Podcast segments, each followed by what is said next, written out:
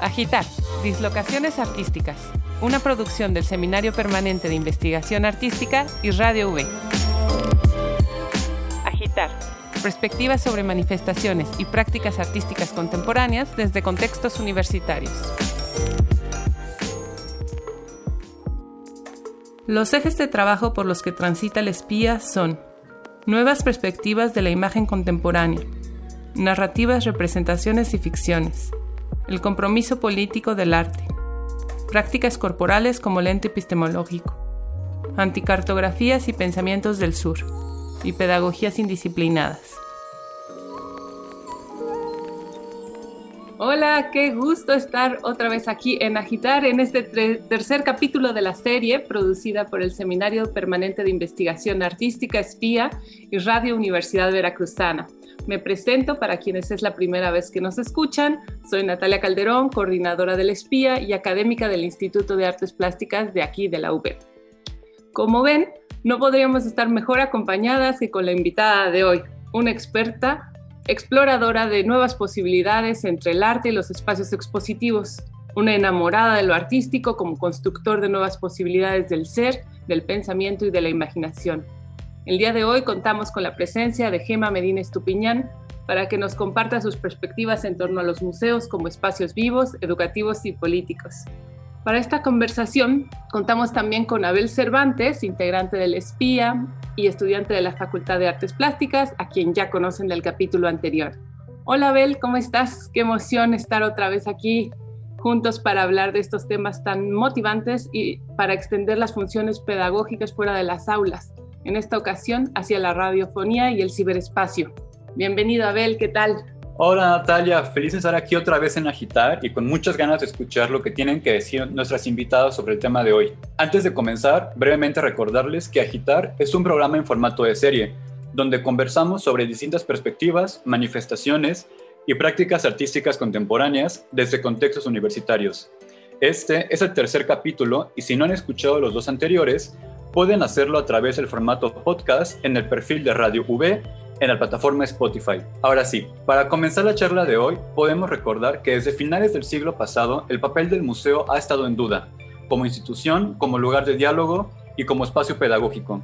Discutir nuestro papel en y desde las instituciones, en los diferentes ejes que nos atraviesan, es muy importante para el espía. Y es por eso que decidimos invitar a Gema Medina Estupiñán, quien tiene una amplia experiencia internacional y un papel importante en el actual cuestionamiento y evolución de los museos. Gemma Medina es una historiadora del arte, investigadora independiente y curadora. Desde hace años reside en Eindhoven, en los Países Bajos. Su interés se centra en el arte socialmente comprometido y los usos que derivan del arte. Participa en proyectos curatoriales e investigativos que no encajan con los discursos artísticos tradicionales y que acercan al arte a audiencias no especializadas. Tiene un doctorado en Historia del Arte Contemporáneo ha trabajado en Van Abbey Museum, Países Bajos, en distintos proyectos y desde el 2012 es curadora, investigadora y educadora de la Asociación de Arte Útil, que en colaboración con la artista Tania Bruguera ha sido reactivado en diferentes partes del mundo. Actualmente trabaja en la MAE Artes Hogeschool Board de Kunsten, también en los Países Bajos. Hola Gema, qué gusto tenerte con nosotras, ¿cómo estás? Hola Abel, muchísimas gracias. Estoy feliz, realmente feliz de estar aquí compartiendo con ustedes y tengo muchísimas ganas de iniciar este diálogo. Vale, muchas gracias. En Agitar nos parece muy importante conocer la perspectiva de estudiantes de diferentes áreas y campos del conocimiento. Es así que el día de hoy contamos con la participación de Paulina Seguín, estudiante de la licenciatura en Artes Visuales por la Universidad Veracruzana. Hola Paulina, bienvenida. ¿Cómo estás? Hola, buen día. Muy bien, encantada de estar aquí. Qué bueno. Bueno, pues ¿qué les parece si vamos como ya dirigiéndonos a las preguntas, a la discusión y pues a lo que nos, a lo que nos importa, ¿no? Este, Gema, eh, ya directo, ¿consideras que el museo tiene un papel privilegiado para tratar algunos temas de interés político educativo? Y si sí, ¿qué lo hace especial? Bueno, estoy, te voy a contestar directamente también. Sí, considero que tienen un papel privilegiado y es fundamental, de hecho, que asuman ese papel y que eh, de alguna forma eh, se responsabilicen de la posición que tienen en la sociedad contemporánea, ¿no? Como tú mismo decías en la introducción, eh, este debate sobre la funcionalidad del museo viene ocurriendo desde ya finales del siglo XIX y han sido muchas voces a lo largo de la historia que se han alzado para un poquito ampliar la perspectiva y la definición misma de lo que el museo puede hacer y qué debe significar en la sociedad contemporánea. ¿no? A mí especialmente me, inspiró mucho en mis propias investigaciones eh, la voz de, de, Arthur, bueno, Arthur Danto reflexionando sobre la, la en su artículo sobre los museos y las masas y las masas sedientas, em, me encantó la historia que contaba, ¿no? Sobre eh, una carta que escribió en su momento eh,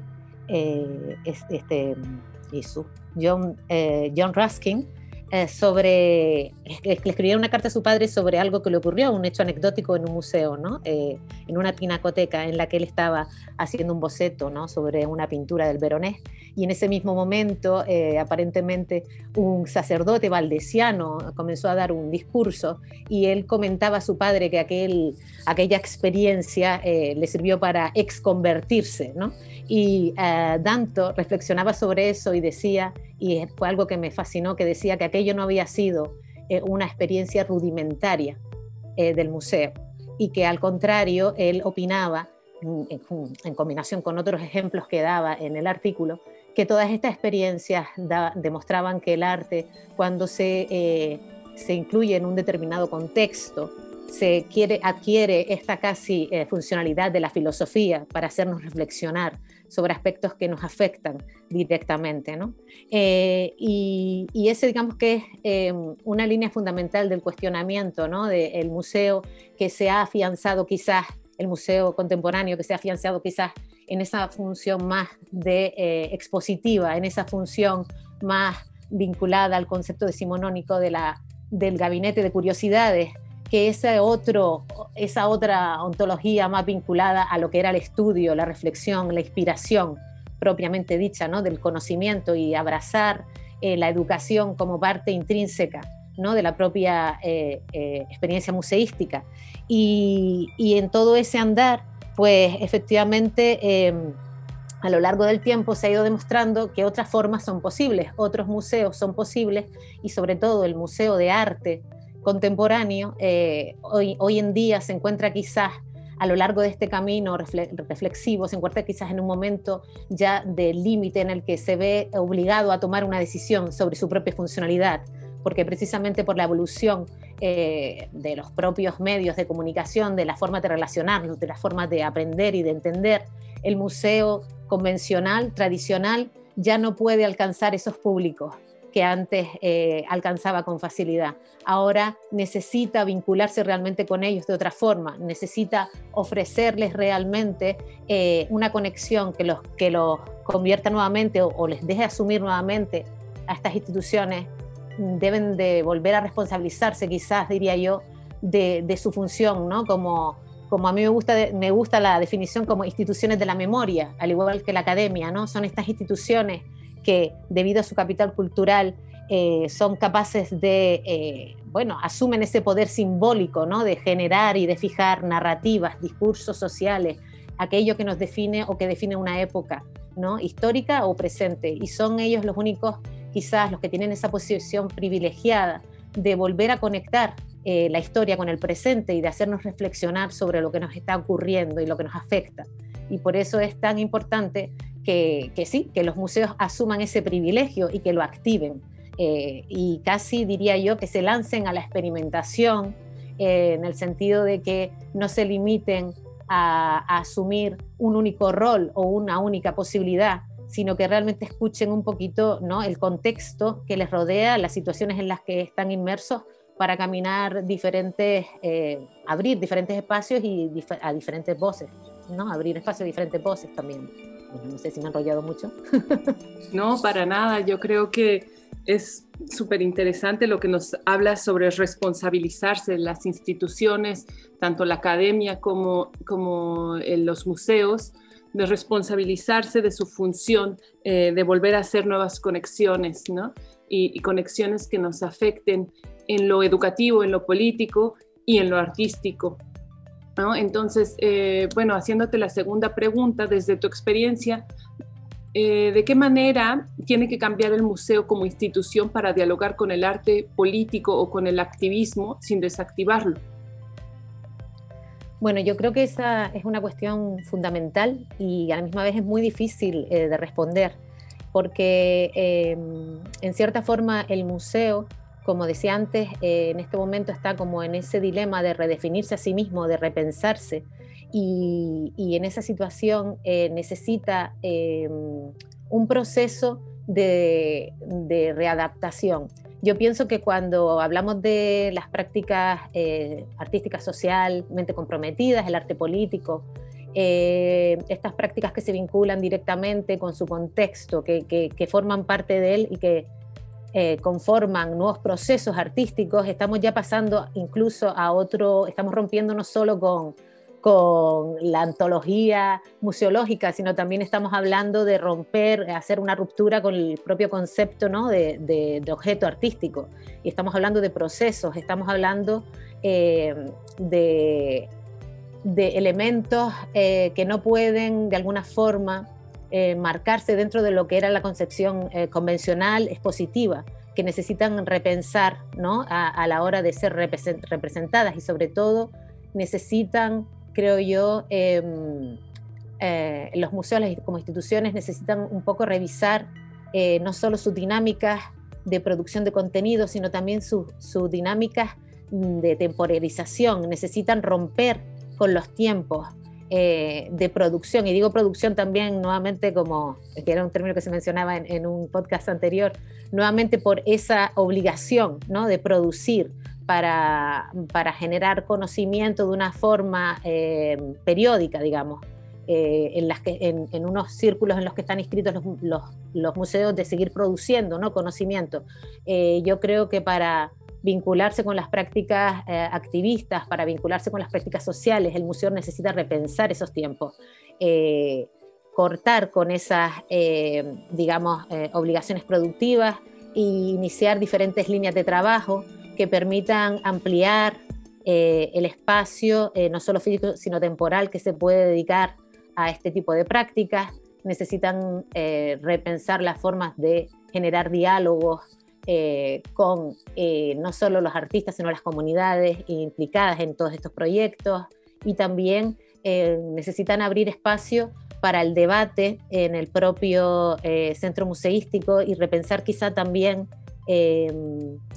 quién, digamos, las estructuras que marcan las decisiones que, se toman o la creación de contenido dentro de la propia institución. Necesitan abrir espacio para, digamos que, mm, abrir espacio no solo a nivel físico, sino a nivel también eh, teórico y eh, operacional eh, para otro tipo de prácticas y otro tipo de voces que si realmente ellos quieren incluir, estas instituciones quieren realmente vincularse a estas nuevas prácticas, no nuevas, a estas prácticas que se llevan desarrollando desde hace muchísimo tiempo, pero que son nuevas en la institución artística, digamos, eh, necesitan realmente un largo proceso de compromiso eh, para reestructurarse en sí mismos.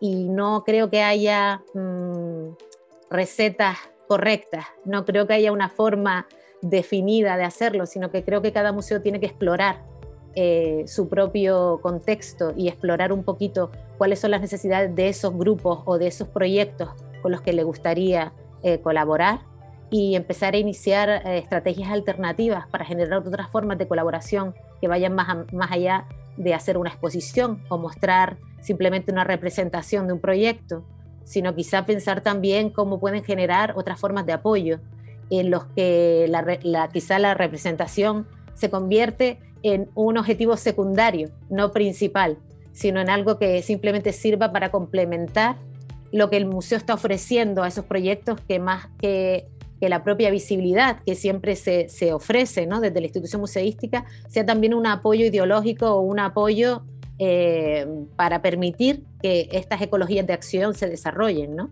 en torno al arte. Qué, importante eso, esto que estás comentando. Y bueno, respecto nos gustaría saber si nos puedes contar alguna experiencia o alguna anécdota de la que haya sido parte en este respecto, en este tema del, del que estamos comentando.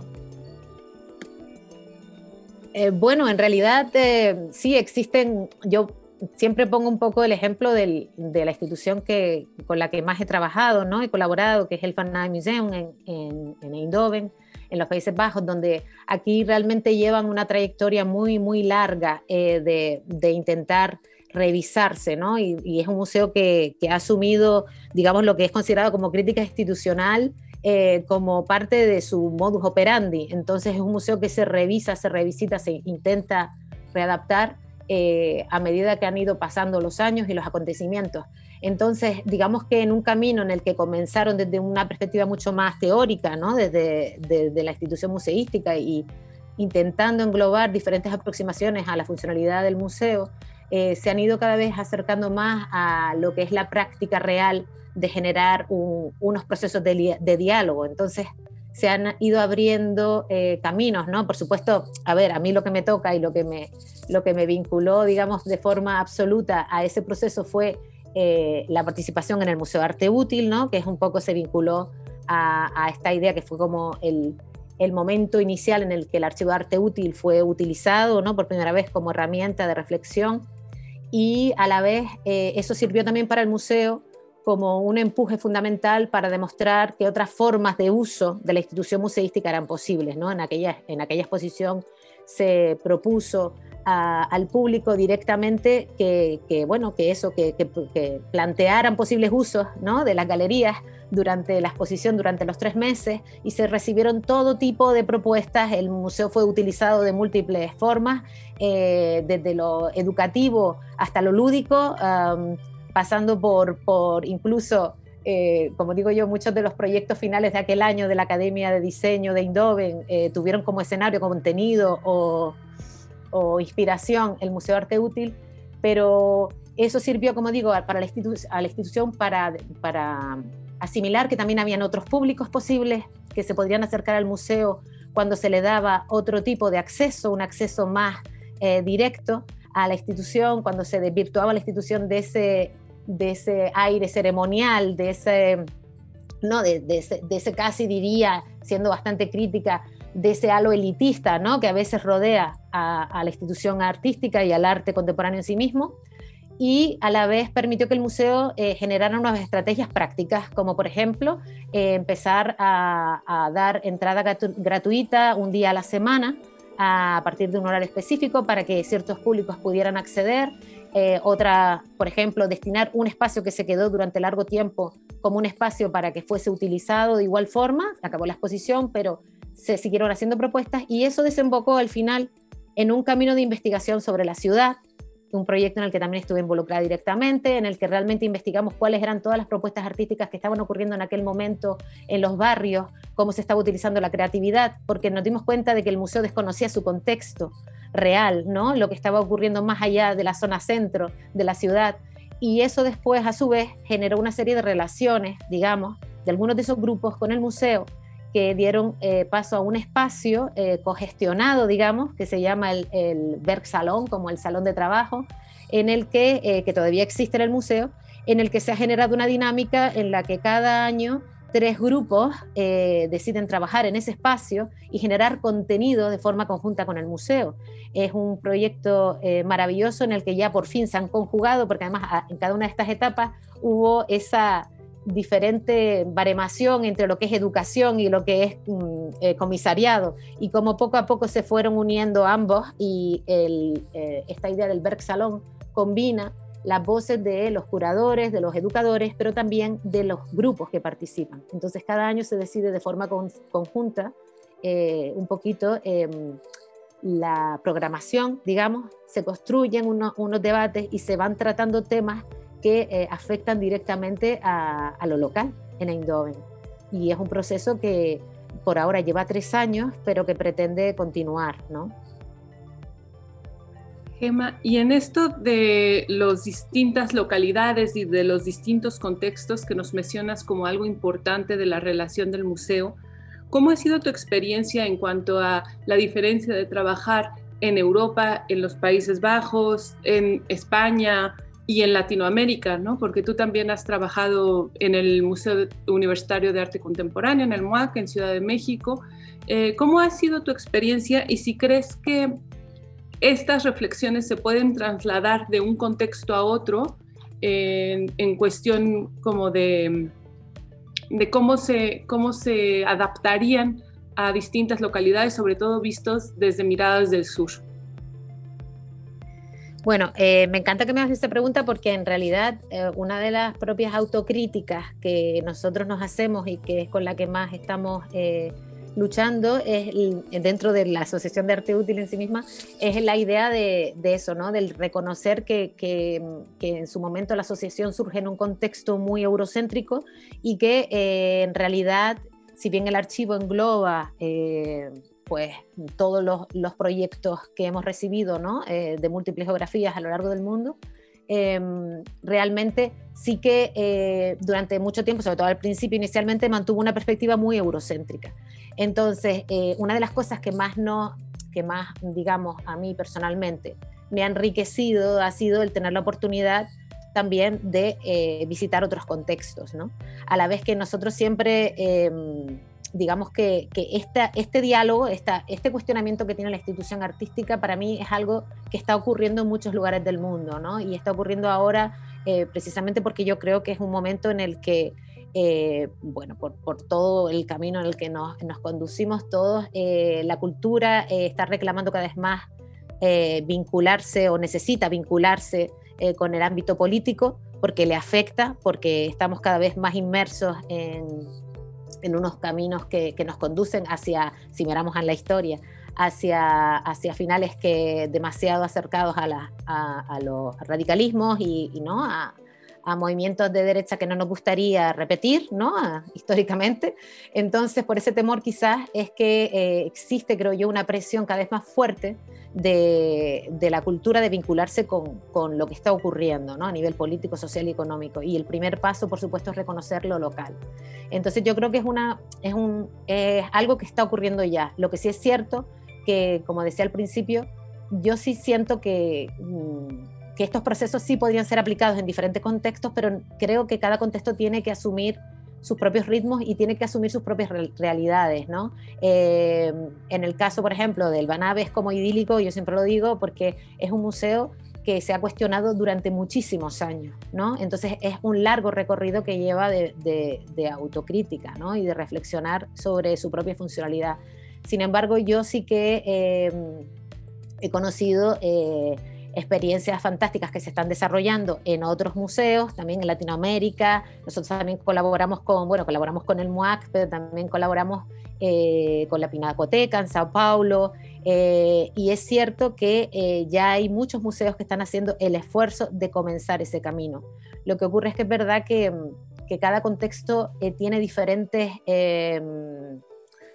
digamos, diferentes luchas, ¿no? Son diferentes los puntos que hay que tratar en cada contexto. Y eso es fundamental, eh, reconocerlo. Y yo creo que, de hecho, eh, quizá debería ser una de las motivaciones, digamos, de cada, de cada institución, el reconocer cuáles son esas urgencias, cuáles son los puntos eh, fundamentales que, cada museo debería de asumir ¿no? en su contexto para dar visibilidad y para, y para llegar al debate sobre esos puntos. personalmente, algo que, que un poquito a nosotros nos...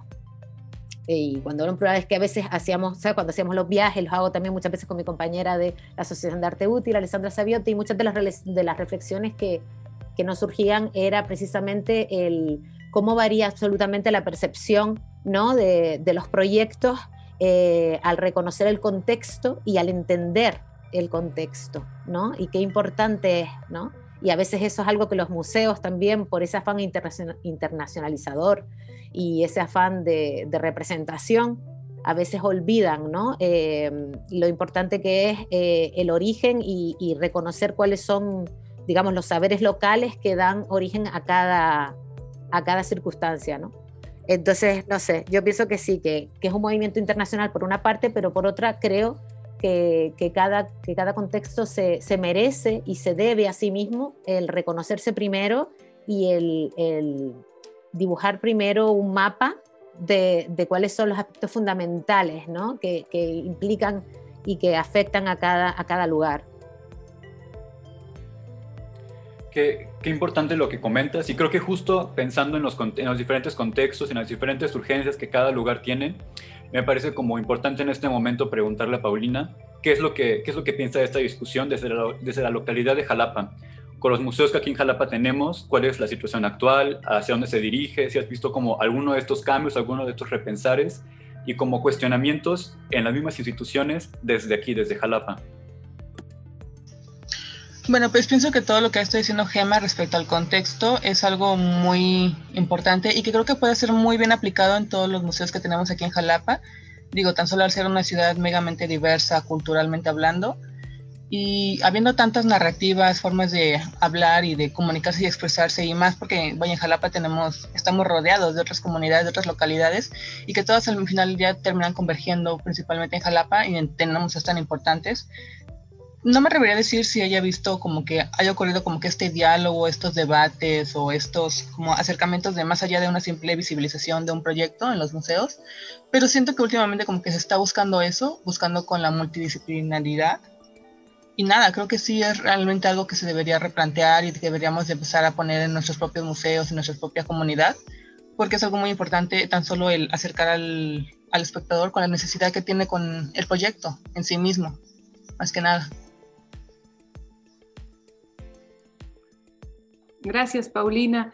Sí, desde las ecologías de acción que nos propone Gema, eh, el pensar al museo hacia, hacia la urgencia de los saberes locales y no tanto desde una representación eurocéntrica o urbana, ¿no? de, de los aconteceres que están sucediendo en Estados Unidos, en Europa o en los focos, ¿no? En Sao Paulo, en Ciudad de México, sino también empezar a mirar nuestra propia localidad desde el museo para ver qué otras opciones tenemos en cuanto a generar relaciones, ¿no? ¿Qué es lo que nos decías que puede generar un museo de arte contemporáneo, sobre todo, ¿no?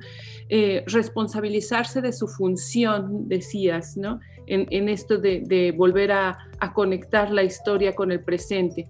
Y ahí creo que es importante también recordar lo que nos dice Marina Garcés de poner el cuerpo, de, poner el cuerpo como, como este, esta instancia que no nada más representa hacia afuera, sino también nos implica en, estas relaciones eh, estéticas, artísticas y también políticas y educativas. La función del museo aquí entonces no está desligada de la universidad, de la academia, sino cómo podríamos apoyar estos vínculos desde el arte para que se genere más, lo, mismo que estábamos diciendo, ¿no? Más allá de eh, volver a repetir estos cánones expositivos tradicionales de representación, cómo eh, alimentar estos vínculos para generar otro tipo de relaciones, otro tipo de, fomentos de estos saberes locales, de estos saberes eh, de alguna manera encarnados. Gemma, ¿nos puedes dar alguna luz por ahí? Bueno, como decía antes, no creo, no creo que haya recetas ganadoras, eh, pero sí que creo que, quizá hay algunas mm, propuestas que, son importantes, ¿no? Como por ejemplo, yo siento que, bueno, tú has mencionado a Mariana Garcés, a mí mm, me encanta que la menciones porque además me parece que eso se vincula totalmente con algo que nosotros creemos que el museo, de alguna forma, en esta idea de, de aceptar su responsabilidad, también tiene que aceptar, digamos, el riesgo, ¿no? De alguna forma, de perder el control, ¿no? Esa idea de la, la necesidad, ¿no? Absoluta de, que históricamente se ha ido generando las propias dinámicas de la institución, ¿no? De generar las narrativas, ¿no? de generar el contenido. Y muchas veces en estos procesos de diálogo ¿no? con, el público, con proyectos eh, socialmente comprometidos que se están desarrollando, que están vinculando estética, creatividad y acción, en estos procesos a veces el museo también se transforma, porque se ve afectado por lo que ocurre. Entonces, a mí me, encanta eh, cuando Marina Garcés tiene otro texto que, a nosotros nos parece eh, fundamental, que es eh, esa declaración de intenciones que es honestidad con lo real, ¿no? Que es el, absolutamente el, sentirse y el reconocerse vulnerable a la transformación y ser eh, consciente de que todo proceso genera una transformación. Entonces creo que es importante que las instituciones también, que son personas, como digo yo, las instituciones al final son personas que trabajan en instituciones, que de alguna forma también asuman estos procesos de apertura, ¿no? de, repensar las dinámicas ¿no? y romper un poquito con, esa, eh, digamos, con, con, esos métodos ¿no?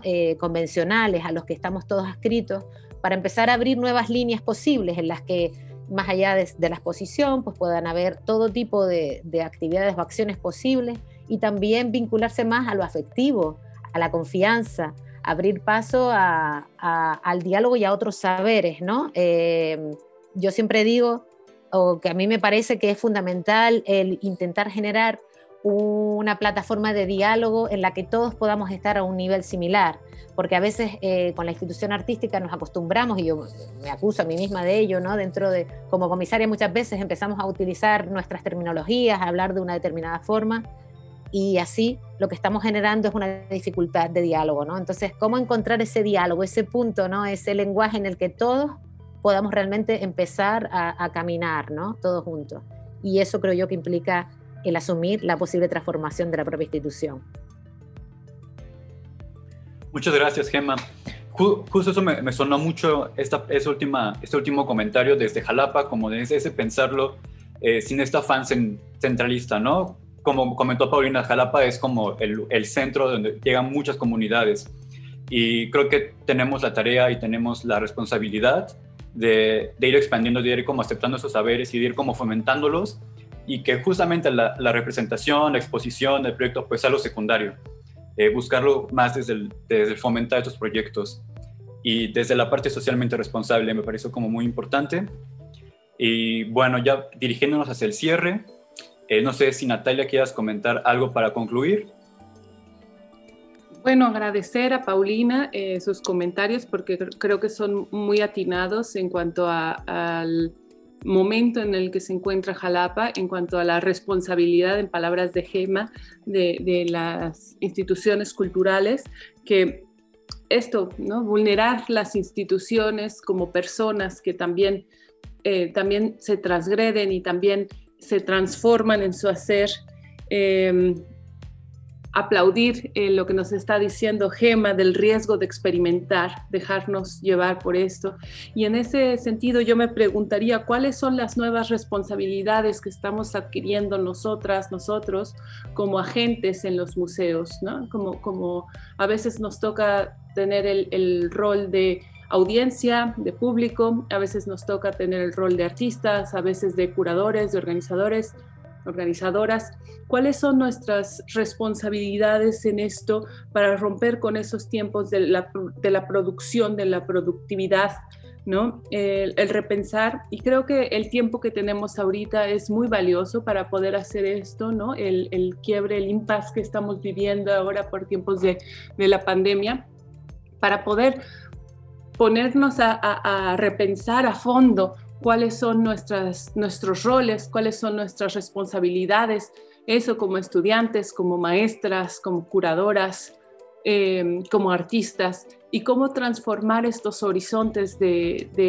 de, las representaciones expositivas hacia lo que nos dice Gema, hacia ecologías de acción, hacia intentar generar otro tipo de relaciones a través de los privilegios del museo, eh, de apoderarnos de estos espacios expositivos más allá que como, como focos de, atención o de representación de poder, también como de transformación, de valorar otros saberes y de eso, de relacionarnos en otros términos, ¿no? Entonces, pues para mí es, una charla que ha sido súper enriquecedora. Le, le, agradezco mucho a Paulina, a Gema y a Abel el darnos estas herramientas para pensar el museo como un espacio distinto a un cubo blanco, para pensarlo como un espacio abierto y para invitarnos a transgredirlo y poder inventar otros, otros espacios en él. Gracias. Gracias a ustedes por la invitación, ha sido un placer compartir este ratito. Pues bueno, muchas gracias por haber estado el día de hoy con nosotras. Eh, pues bueno, una vez más, un especial agradecimiento a Gemma, a Natalia, a Paulina Y bueno, brevemente les recordamos las redes sociales del espía, donde pueden acceder para estar en contacto con los materiales manejados, los ejes de investigación y las actividades que vamos realizando. En Instagram nos pueden encontrar como Investigación Espía, en Facebook como s.p.i.a. En Twitter, arroba, guion bajo S, guion bajo P, guion bajo I, guion bajo A. En YouTube como Seminario Espía. Y la página investigacionespía.wordpress.com. Recuerden que pueden seguir a Radio V en Facebook y en Twitter como Radio V y escuchar este y otros capítulos en el perfil de Spotify de Radio V. Muchísimas gracias. Estamos llegando entonces al final del tercer capítulo de nuestra serie Agitar. Gracias a todos y a todas quienes nos escuchan. Les recordamos que Agitar se transmite todos los lunes a las 6 de la tarde por Radio Universidad Veracruzana en el 90.5 de FM y también eh, además de la emisión de los lunes, tenemos una repetición los domingos en la tarde, mismo horario a las 6, y nos pueden encontrar en el perfil de Spotify donde se alojan todos nuestros capítulos del podcast. Para despedirnos, ya solo invitarles a que no se pierdan nuestro próximo capítulo dedicado al cine y a las narrativas transmedia, que tendrán, que será un tema eh, muy necesario de discutir en relación a la investigación artística. Nos despedimos de este bonito espacio y nos escuchamos la próxima semana. Muchas gracias Gema, Abel, Paulina. Nos vemos.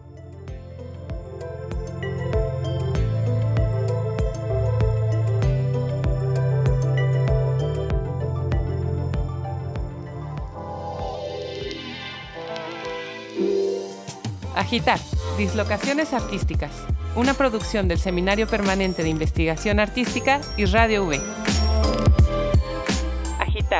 Perspectivas sobre manifestaciones y prácticas artísticas contemporáneas desde contextos universitarios.